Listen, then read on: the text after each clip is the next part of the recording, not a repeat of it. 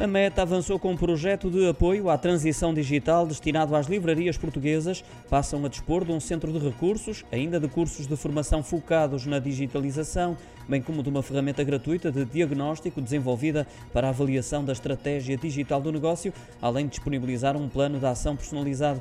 A iniciativa, hashtag Apoiamos Boas Ideias, foi partilhada em todas as redes sociais do grupo, ou seja, no Facebook, Instagram e WhatsApp. Foi igualmente criado o guia Ferramentas da Meta para as livrarias de acesso gratuito.